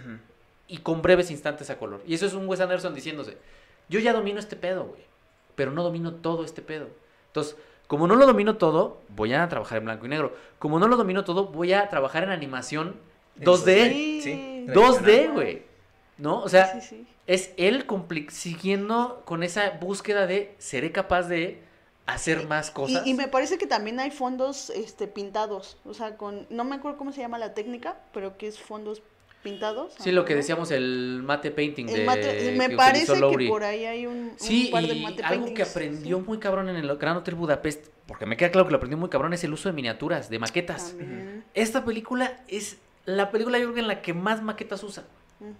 Y entonces es constantemente recurrir a todas esas técnicas que ya de alguna manera conozco y tratar de, de incluir técnicas nuevas, a ver qué es lo que pasa. Y ahí es donde la película se vuelve un ejercicio bien interesante, güey, porque en el yo, yo trataba de entrar al guion y, y decía, no, güey, es que no. O sea, hablan y hablan y hablan y hablan y hay hablan. y- ajá, O sea, hay justo algunas historias que la estructura tiene un guion, podría decirse, un poco más tradicional. ¿no? La del cocinero me pareció como un poco más tradicional, sin embargo, efectivamente, o sea, si tú la revisas en su conjunto, es un compendio que su unión es bastante sencilla. ¿no? O sea, cada, o sea, por ejemplo, la primera historia con Owen Wilson, eh, de hecho, en sí mismo como el- en estructura dramática no funciona tanto, ¿no? Pero sí funciona exactamente para dar ciertos comentarios, ¿no? Este, sobre la- la región en la que está explorando. Como Y además, esto tiempo. le e- e- esto totalmente embonado con la exploración de los estilos de Anderson, ¿no? O sea, explorándolo también con los personajes que salen en pantalla. O sea, que, que, es- que me parece también un e- en ese sentido un ejercicio muy ambicioso, ¿no? O sea, creo que sí podría ser la película más ambiciosa de Yo Anderson. estoy Sí. completamente de acuerdo con eso. güey. Porque, por ejemplo, yo pienso de, mm, la animación de este Fantástico Mr. Fox quizá fue en su momento como, wow, lo que más, ri- más riesgo tuvo en su momento para Anderson. Pero esta yo creo que sí va un poco más allá, ya que justo se permite este, explorar terrenos que no conocía, ¿no? O sea, efectivamente. Sí, sí, yo estoy completamente de acuerdo en que es lo más ambicioso que ha hecho, pero de lejos, y eso la vuelve complicada, eso la vuelve muy complicada. Eh, y ya para cerrar, esta cuestión de viejos territorios y nuevos territorios se refleja en el cast. O sea, una, a mí se me hace una cosa, de verdad, una locura que el tipo sea cuate. De Willem Dafoe, de Sí. Tilda Swinton, de Owen Wilson, de Jason Schwartzman, de Bill Murray. Timothy Pero ahora ya es cuate de Timothy Chalamet. Y ahora ya es cuate de este. De, bueno, es cuate de Saoirse Ronan. Y ahora ya es cuate de Frances McDormand. O sea, es un tipo. Porque me lo dice Caro. Seguramente muchos de esos güeyes les dice: Vente, güey. No me cobres. Vente a echar cotorreo y, o cóbrame algo muy simbólico. ¿Qué necesitas, güey? Necesito que seas el güey que. El reportero de bicicleta. Órale, güey, somos compas hace 30 años. Dale, güey. Voy y me rifo y chingón. O sea, son gente que ha participado desde película 1 y gente nueva. Elizabeth Moss creo que es nueva, ¿no? Eh, es- Elizabeth Moss es nueva, anda, a- Adrien Brody que es viejo. O sea, incluso actores de Isla de Perros japoneses están en la película. o sea. Sí. es una cosa muy, muy. de- de- que te habla de un director que mantiene esas relaciones muy cercanas y que cuando necesita. Porque yo no recuerdo una película con un cast con tanta gente. No, que era con como el tantos check, nombres check, tan check, pesados. O sea, sí. que Adrien Brody ganó un Oscar. Bill Murray, no sé si haya ganado un Oscar, pero estoy seguro que, está que estuvo nominado ya varias veces. Frances McDormand ya ganó Y no se ¿Y Oscar. qué sienten desperdiciados. No, porque echan Y no se sienten echan- desperdiciados. Echan coto, o sea, son como los güeyes, vuelvo, son viñetas que dices, ay cabrón, Timothy haciendo este papel que, pues según él es como de, ay, yo hago papeles serios en Dune. Y verlo aquí es como de, ah, no mames, me caes mejor aquí que, que Sí, en esa- Dune. La dirección este, le, le, le sentó muy bien, ¿no? Y, y me llama mucho la atención porque, o sea, actorazos que no tienen la gran, gran participación, ¿no? O sea, Dafoe realmente, eh, si bien su personaje líneas, es importante, Tiene dos tiene solo dos líneas, ¿no? Pero aún así, se te queda grabado, ¿no? En la cabeza. Y dices, güey, es que si hubiera sido otra persona, no sé, no, no, no hubiera tenido la fuerza, ¿sabes? O sea, de este personaje yo podría decir, bueno, quizás si movemos esto por acá, podríamos prescindir de él. No, es que ya está perfecto ahí, Sí. ¿no? Sí, entonces este cast tan, eh, tan fuerte, tan está ahí a la disposición del director y muchas veces, la verdad, a mí siempre el estilo de, de dirección de Wes Anderson, dirección de actores, me recuerda mucho a lo que decía, a una evolución de lo que planteaba Robert Bresson, ¿no? Que Robert Bresson decía, pues yo no necesito actores, yo necesito maniquís, o sea, yo necesito un güey que se pare y yo la actuación la voy a construir en el montaje. Y uno ve la, la actuación de Benicio del Toro, la actuación de Leia Seydoux, que también está ahí, que ella viene de una familia de abolengo en Francia. Ella es la hija de, digamos, Emilio Azcárraga de allá, Ajá, de Francia. Sí, sí, sí, o sea, ella es abolenguísimo y anda ahí y todos tienen esta actuación como, o sea, como casi cabezas parlantes. Sí, que ni se mueve, es como... Y con bien poquito hacen tantas cosas.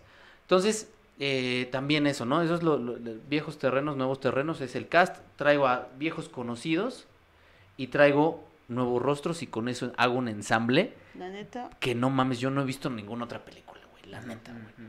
La neta. Pero bueno, eh, ya parece que estamos mamando un chingo, pero pues sí, o sea, sí, la Pues neta me sí. vale. güey, La ¿Y neta qué sí. tiene? Y- ¿Qué y, tiene? ¿no? Pero conclusiones sobre eh, la crónica francesa del buen Wes Anderson. No, pues sí, o sea, salimos muy, muy contentos realmente de la película. Hasta Sí. tarareando este, las piezas de Alexandre Desplat. Desplat. Sí, sinceramente, este, si la recomendaría, sí, sería como... Yo, yo, no sé, yo sí la pienso como... Pero tienen, tienen razón, o sea, tienes razón, Jerry. Si la recomiendas así de lleno, de, órale, vete esta para ver la primera de Anderson, quizás los puede espantar muy rápido Sí. Sí. Ah, y no se terminen de adentrar en el mundo como si se adentraran con Fantástico Señor Zorro, con Isla de Perros, ¿no? Entonces, sí, yo creo que quizá un buen ejercicio para los fans de Anderson sería ver esta, ver de nuevo toda su filmografía y terminar con esta, ¿no? Sí. A ver qué tal, a ver qué tal este, la experiencia, bueno, al menos yo es lo que quiero hacer. Sí, sí, sí, sí, Sí, sí. completamente de acuerdo. Diana, conclusiones. A mí también me gustó. Me, fíjate, me, me pegó ahorita de un lado muy, muy sensible. Por eso también salí del cine así de que te tienes que alejar como de este de este punto porque igual y no puedes ver toda la película ah, en su máximo esplendor, pero ahorita ya que hablamos todo, pues sí, también eh, creo que bueno, el amor que Anderson le tiene tanto al cine como a la pintura como al arte en general, se nota, un- bueno, él y, y sus cuates, se nota un montón en esta película y creo que, pues para mí, con razón, me vino tanto a la cabeza Woody Allen, porque también ese güey también ama la cultura tanto que puede hacer un libro burlándose de la cultura misma y que sea genial. Lean, lean ese libro, está muy bueno. Y pues sí, yo también reiterar que para quienes estudiamos comunicación, nosotros tres somos comunicólogos de la misma universidad, muy cargada, al, al- nos tocó todavía el plan muy cargado a, a periodismo, pues evidentemente ver toda Sí. esta parte ahí de las redacciones y del jefe editorial que dice, puta, es que este güey es bueno y de pronto está mamando, pero pues ya déjalo que publique así, o sea, es una cosa que, pues... Saludos, que- jefe. Sí, saludos, jefe. Sí, no, la jefa la va a disfrutar. Sí, sí, sí, que la jefe tiene... Íbamos a poner un muro de frases célebres que por ahí han salido en los textos de los colaboradores como en búsqueda de buscar su propio estilo y ese tipo de joyas. Eh, eh, se vuelve algo también muy... Pues que, que te hace recordar mucho como ese ejercicio Sí, periodístico, esa, esa cuestión de los aprendizajes en el aula y todas estas, estas ondas. Y yo creo que sí es el es como el máximo ejercicio estético y de estilo que ha hecho Wes Anderson. ¿Cuántos años tiene. Wes Anderson? Pues Wes Anderson ya debe estar en sus 50 Es que, muy poquito antes de sus 50 o poquito después de es los que es bien 50. curioso, ¿no? Porque Almodóvar, Almodóvar en algún punto, no sé. No lo oyeron, a Vic no lo oyeron, pero dijo que ya se va a retirar. No, Vic quiere retirar a todo el En mundo. algún punto Almodóvar, pues con lo de Dolor y Gloria también hizo lo mismo, ¿no? Este, metacine, pero también refiriéndose a su cine. Sí. Este, pues, el- el- el- lo que hablabas, el, el cineasta que mencionabas, ahorita pues, no he visto nada de Anderson, pero supongo que también Anderson va a ir a sus inicios por el tráiler y ver a, a Wes Anderson tan joven haciendo como referencia a su cine, a Danny Boyle, eh, haciendo referencia a su cine siendo tan joven, o sea, sí, sí me da mucho que pensar. No estoy diciendo que se va a retirar, sino este ejercicio de reflexión sobre su propia obra mm, a, a esa edad, pues sí me sorprende. No es que sea bueno o malo, simplemente Es a que mí me hace, que- me hace Ujú. reflexionar sobre ese tema. que, que- que su camino que lleva recorrido, que es bastante significativo, sin embargo no es este un camino tan eh, Amplio. amplio, ¿no? O sea, exacto.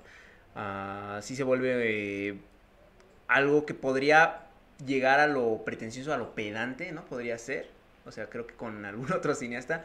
Pero él lo hace con una sinceridad bastante genuina, ¿no? O sea, que se siente y que además lo hace con amor, o sea, se siente que el amor no solamente es de hacia sí mismo, sino hacia su equipo, ¿no? Hacia un estilo que también ha agradado a muchísimas personas y también se siente como una carta de amor, una carta de amor a esas personas. Una carta de amor a esas personas. Sí, yo creo que sí va una dedicatoria ahí de no solo de sus inquietudes, sino de la gente que ha colaborado con él también. sí. Yo creo que Desplat también ya había colaborado muchas veces con él. O sea, creo que sí es, es como ese ejercicio de el güey que sí lleva haciendo cine con sus cuates desde hace un chingo y lo sigue haciendo después de no sé cuántas películas con sus compas.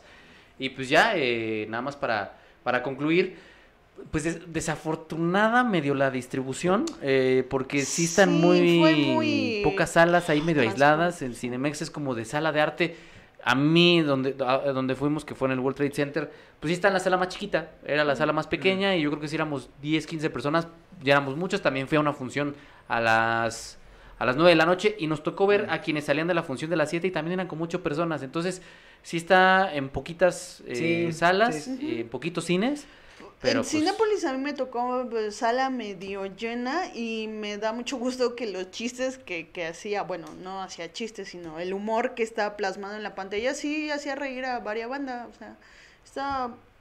Me, me- creo que me sentí muy a gusto, pero sí, la distribución también fue muy como de, ah, Wes Muy Anderson. limitada. Sí, y que también le tocó ser una película retrasada, retrasada, retrasada, Pero retrasada. eso fue porque quiso ir a Cannes el señor. Sí. Ahí yo Sí, tengo para mis por- reservas, Por la palma de oro, ¿no? pero pues... Y perdió contra Titán. Y perdió No, contra per- Titán. y perdió el momento. ¿Qué? La película perdió su momento. Eh, yo voy a ir a la función de prensa de Titán. ¡Ay, qué emocionante! Se va a sentir ir a la función de prensa de Titán. Eh, después de muchos Ah, años, volvemos a a la las funciones de prensa y obviamente voy a llevar mi celular, la voy a grabar y la Qué vamos a... bueno, porque yo no, no la es cierto, cierto, es cierto. Este, pero bueno, Que nos demanden. Recomendación en plataformas de streaming antes de entrar a la sección de superchats, porque al parecer si hay varios superchats, les recuerdo aún están a tiempo de producir este podcast para apoyarnos, dejarnos sus preguntas o comentarios por medio de los superchats. Eh, Diana, recomendación Yo- de plataforma de streaming. Eh, me van a regañar en el chat, pero no me importa. Yo no vi nada, amigo. Yo, yo, eh, bueno, supongo que... No, no vi nada porque tengo algunos asuntos pendientes por ahí y no me dio tiempo, pero vean lo que ustedes quieran. Entonces, Es más, ustedes denme recomendaciones a mí de qué ver. Eh, es un nuevo ejercicio Libre albedrío. Vean lo que ustedes quieran, libre albedrío. No, pero de verdad, Eh, este, sí, una disculpa, pero pues sí, no, No te tuve preocupes. asuntos pendientes. Que No te preocupes, Diana. Eh, Miguel, recomendación de plataformas de streaming o puedes jugar la carta de Diana también, no hay ningún problema. Pues no, ¿sabes cuál? Está muy, muy chida para ver. Y está en Amazon eh, Prime. Este. Tesis de Amenábar. Oh. Vayan a ver Tesis, amigos y amigas. Si no la han visto, eh, sinceramente se la recomiendo. Cuando en su momento que se estrenó Tesis, todos veían a Amenábar como el nuevo Orson Welles, ¿sabes? Pero del cine español. Fue todo un pa o sea, cambió el paradigma, ¿no? En su momento. Era como que ya estaban muy acostumbrados en España a cierto tipo de cineastas, cierto tipo de películas. Llega Amenábar, dice a mí me late un chingo Hitchcock. Yo ah, estamos viendo otras cosas en la escuela, pero me vale madres, ¿no? O sea, me, me vale Santa Madre, no porque son españoles y les encantan las blasfemias. Eh, me vale una Virgen María. Entonces, este. Bueno, así lo dicen los españoles, pero digamos que sí. Bueno, algo así han de decir. Y entonces, este. Saca su película, la neta. eh, la- grabándola en su propia facultad en vacaciones. Y es una chingonería, ¿no? O sea, sinceramente tiene elementos del suspenso muy bien llevados a cabo. Tiene una exploración con la muerte que, que me sigue pareciendo fascinante. No es la más profunda, pero sí este, maneja lo, lo, lo macabro, ¿no? Que son los elementos muertos de una forma muy, muy particular, ¿no? O sea, sin caer en lugares comunes. Y sinceramente, yo la recomiendo, nunca, si nunca la han visto, creo que son estas películas de cajón, ¿no? Para, para muchas personas. Eh, y no por nada lo es, ¿eh? Está muy, muy recomendada por mí.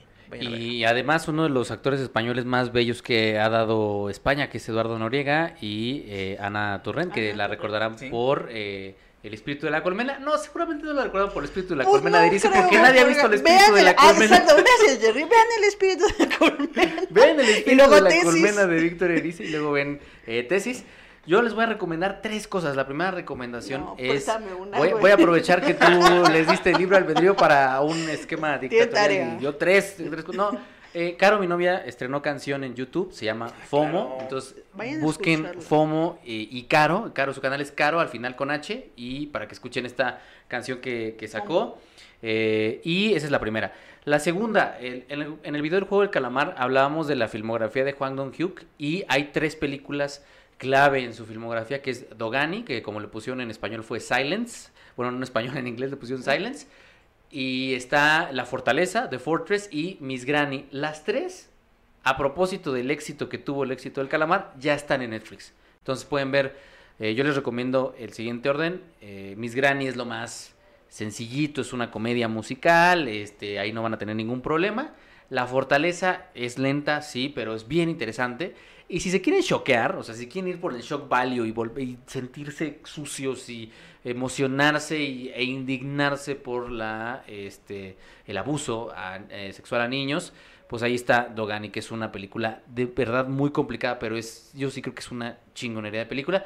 Y la tercera cosa que les quiero recomendar, porque no quiero desaprovechar que estoy pagando Star Plus, es de Star Plus. Es nuestro Starboy. Es- es- sí, güey, sí, sí, perdón, güey, pero es que sí, sí duelen esos 200 varos, güey. Este, hay una muy buena selección de cine de terror y dentro de esa selección de cine de terror hay una película que es como la película insignia del body horror, que es dirigida por un canadiense que se llama David Cronenberg y esta película es un remake de la década de los 80, si no mal recuerdo, que se llama La Mosca, protagonizada por Sí. Jeff Goldblum, que El además sex symbol. está restaurada, cabrón. No mames, Sí, güey. güey. mira, cada Sí. sábado me estás diciendo. Sí, está restaurada y verla en poderoso 4K, güey, sí está muy cabrón. Si armamos el Disney muy Plus con Star Amigo. Entonces, este, pues ahí está, La Mosca eh, de el buen David Cronenberg. Véanla porque no, no, no, no, no, yo nunca había visto, de verdad no sé cómo se sostienen los prostéticos, güey. O sea, cómo se sostienen esos prostéticos Sí. tan, tan bien hechos que donde se supone con la resolución que se le deberían de ver los chones, se sigue No. viendo bien, güey. Se sigue Sí. viendo bien. Entonces, La Mosca de, de David Cronenberg no, no nada más está en Star, esa la pueden encontrar yo creo que Sí, y vean Videodrome también de. En cualquier lado. Pero bueno, ha llegado el Crash momento también. Crash, de... Crash ah, está en la cineteca. Crash, es que Crash, Y a restaurada. propósito de Titán, ¿no? O sea, porque tengo entendido que tienen Sí. como, hay, como hay puentes eh, narrativos, Sí. Entonces... entonces, para prepararse a ver Titán, vayan a ver Voy Crash. a ir a Crash. ver Crash. Sí, sí, la- yo la pude ver justo en la cineteca y se ve muy, muy fregona, la verdad, este Crash. Y sí te hace sentir también muy sucio, muy perturbador y como con Como ganas de ver a los coches de otra manera, ¿sabes? Sí, sí, Así sí, sí. me- ya, Sí, veo un, ya veo un coche así que atropellado y como que me empieza a enjuagar Sí, yo también veo un y coche de- y empieza a sonar Careless Whisper. de- Ah, sí. No, no es cierto, no es cierto. no es cierto. Eh, muchas gracias a todos los que, se han, los que han apoyado con superchats. Los tienen eh, a la mano, yo sí los tengo Ah, aquí. sí, yo, te- yo le tomé Este, capturas. Buenísimo. ah, Eh, creo que entonces, ahora sí. Señor Sí. productor, ¿tenemos cortinilla de superchats? Super duper chats. Vámonos a cortinilla de. Eh, De super pueden superchats. seguir aportando todavía. Vamos para allá.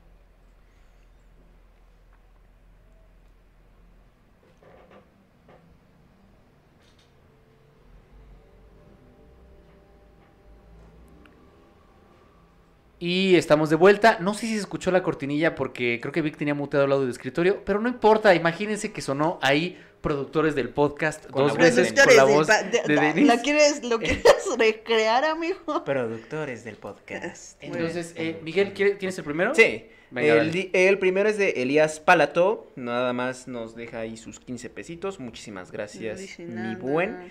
Nos dice Noting. Ah, Muchas el gracias, segundo Elías. es, es igual, es este de Efren O. Romero, que también nos deja aquí su apoyo. Muchísimas gracias, Gracias. señor Efren O. O. Romero. Muchas gracias, Efraín, y muchas gracias, Elías. Eh, Diana, ¿tienes el siguiente? Sí, es de Disidente. Nos dona 129 pesotes, muchas gracias. Y dice, Gracias. tendré que ver tendré que ver el podcast después y una carita triste. Pero un pequeño super chat. Gran look, Miguel. Me gusta más ese corte. Qué triste que no podemos Gracias. hacer encuestas en YouTube porque me encantaría saber el Pero creo que el resultado ha sido positivo, ¿eh? Muy bien recibido, ¿eh? Ya, yo Gracias, envidio esa, esa Yo melena también. como la traes ahorita. Yo no, ahorita. yo no, porque no creo que No me quede a mí sí. bien, pero se Bueno, ve bien. Pero muchas gracias a Disidente, que Disidente eh, lo, se me había olvidado y no lo, no lo he mencionado, pero es Luis Colín, Luis Colín que nos es Ah. Patreon, muchas gracias por apoyarnos en. Patreon, ya estamos Gracias, subiendo más cosas, o sea, si hacemos un TikTok, toda la información que tengo para ese TikTok la subo en Patreon, si hacemos un, este, un video en YouTube, si hacemos esto, todo lo que ya todo lo estoy subiendo a Patreon, entonces es un muy buen momento para volverse eh. Patreon. Gracias, eh, anda por acá. David Marín, muchas, muchas gracias. Dice, recomiendo que vean Nerd Crew de RLM. Una parodia a Collider y esta gente que basa su contenido en rumores de las películas, incluido John Campea. Hoy la voy a ver. Oh, va. Oye, sí, yo a también, ¿eh? A ver, es eh, Nerd. Nerd Crew. La voy a tomar. Nerd Muchas gracias, muchas gracias, Lo David, de, por... lo de hoy es tomar captura de pantalla, Jerry, que Sí, Sí, está amigo, es. Muchas gracias por el, el super chat y por la recomendación. El siguiente, Miguel, ¿lo tienes a la mano? Simondón, mi jefe. Es de Miltri. Muchísimas gracias, Miltri, por tus 100 pesitos. Ah, él comenta, de hecho hay un videojuego indie que se basa en la hazaña que hicieron estos tres hombres. No me acuerdo el nombre, pero en el canal de El Silencio Incómodo lo mencionan en uno de sus últimos videos. Pues tendríamos que ver El. Silencio Incómodo para ver de qué videojuego se refiere. Que se refiere a la anécdota del Escuadrón Suicida. Sí, sí, sí, sí. Órale. A ver, el siguiente es de Fernando Madrigal. Fernando, muchas gracias. Con 50 pesotes dice, el primer video de Suma F7 que vi fue el de Wes Anderson. Un abrazo a todos. Un abrazo de Sí, vuelta. un abrazote de vuelta y eh, pues Wes Anderson las clases para tener su estilo. Creo que ya llegó a, los, a las 100 mil views. Eh, muchas gracias a toda la gente que lo ha visto. Eh, quizá haga falta actualizar algunas de esas de esos análisis, pero pues eso ya no va a pasar porque hay muy poco tiempo. Entonces, si alguien lo quiere hacer, háganlo, no hay ningún problema. Eh, Jair Mejía dice, se viene tier list Jalo. de Wes Anderson. Eh, pues, pues sí, eh, la invitación está ahí de que nos sigan en Twitch, que ahí es donde hacemos las tier list. Y que después se sube a un, a un canal ahí. El principal rostro de Twitch es mi querido Vic. Entonces cáiganle por allá, que se pone buenardo. Eh, acaba de entrar un par de superchats más. Venga, Miguel. Ok. Tonatiu Aguilar por 20 pesos. Disculpa mi inglés, pero me está dando mucha risa. Look how they massacred my boy, Mike. Que básicamente significa, ¿cómo dejaron a mi muchacho? ¿Cómo me lo Mira masacraron al Miguel? Pero bueno, Ni ahí está. modo. Bueno, ahí, no me gustó, ni modo. ¿Qué te Yo digo? creo que sí. Eh, Diana. Eh, Sí, el último superchat todavía pueden entrar, amigos. Dice Fernando Madrigal, por otros 50 pesos te dice, no he podido verlos en Twitch por mi horario de trabajo, me perdí las historias de terror. Pues todavía es el mes del terror, ¿no? Todavía, sigue ahí el mes del terror. sí. Si te suscribes ahí puedes acceder a los videos. Y si no, no te puedes suscribir, de todas maneras las historias de terror están subidas en el tercer canal de, de Zoom F7 que nadie sabe que, Que existe. nadie sabe que existe. Que se llama Zoom F7 Gaming. Ahí están las historias de terror. Pero Yes. le vamos a cambiar el nombre a Zoom F7 Out of Context. Porque hay Yes. muchos clips muy divertidos que no hemos podido subir. Porque nos pusimos ahí el candadito de que era gaming. Pero si ustedes buscan ahorita Zoom F7 Gaming, se pueden suscribir. Ahí están. Dos horas de historias de terror bien chingonas eh, con el hombre que no mere, así lo dice Vic, el hombre que no mere, que es mi querido, que es mi querido Vic, ahí anda esa, esa parte de, de Twitch también y es muy, muy, muy cagada. Bueno, pues ya no hay más superchats, pero de todas maneras, de verdad, muchísimas gracias. gracias. Otra vez, gracias. otro podcast con 200 personas, llegó a ver en algún momento y les agradecemos muchísimo el apoyo. Eh, ¿Algo más que comentar, eh, Diana? Nada, vayan a ver este la crónica francesa. No va a haber beso de tres, porque todavía no. Yo solo beso de tres cuando estoy un poco ebria, amigos. Wow. Así, así no. Eh, así en frío. Así en frío no, nada. ¿qué pasó? No. Eh, Miguel, ¿algo más que comentar? No, pues muchísimas gracias por este recibimiento y, so- y también estos comentarios. Me han subido mucho la autoestima, amigos y amigas. Es, es- qué, qué bonito, qué bonito. Qué sí te ves bastante, bastante guapetón, mi querido Miguel. Pues nada, también ya eh, cerrando para agradecerle a toda la gente que nos está escuchando en Spotify y en Apple, a toda la gente que lo va a ver diferido. Déjenos sus comentarios, por favor. Déjenos sus likes porque pues no nos dejan sus likes. De pronto hay 200 personas y hay 3 likes y No. 3 dislikes. Las correlaciones a eso este, se les va a extrañas. En un, en un chat anterior decían que a los de dislikes se les va a caer la tula eh, y, y si... Es probable, es, La proba- es pantufla, un, es un efecto. Y de, y de hecho, debido a esos efectos eh, colaterales, eh, YouTube ha decidido quitar los dislikes para que ya no sigan sucediendo esas Le cosas. mandamos nuestras quejas. Pues, este, pero bueno, No muchas gracias a toda la gente que, que est- estuvo y que comentará y que dejará sus, sus likes. Estamos viendo si hacemos una dinámica reaccionando a comentarios. No lo sabemos, todavía estamos pensando muchas cosas No que sé. queremos hacer aquí. Y gracias también al señor productor, que creo que ahora lo hizo bastante bien. No cambió de color, no sonaron los cables, todo fluyó eh, de manera bastante orgánica. Muchas, muchas gracias, mi querido Vic. Gracias, Diana. Gracias, Gracias, Miguel. amigos. Y pues nada, nos vemos el próximo sábado para platicar de A ver. Los dame- cazafantasmas. Ah. Ghostbusters Y la casa de Gucci, me y la casa de. Gucci. No, Sí. por Dios, es la película que he estado evitando todas estas semanas. No. ¿Por no, qué? ¿Por qué? no sé, Lady Gaga hablando en A ver, un inglés. denme italiano. dos no. segundos y les Ah, Siento que confirmo. me voy a enfermar, amigo. Próximo 18. Siento que me voy a enfermar. Eh, pero sí, no, sí es- Posiblemente es, sí sea. Ghostbusters y casa, House of Gucci. Nos vemos la Eh, próxima no, semana. es hasta la próxima. Todavía tienes una Ah. semana este, De no escuchar de a no escuchar Lady a Gaga. Lady Gaga Hablar en un falso inglés este, italiano. brava. Ah, sí.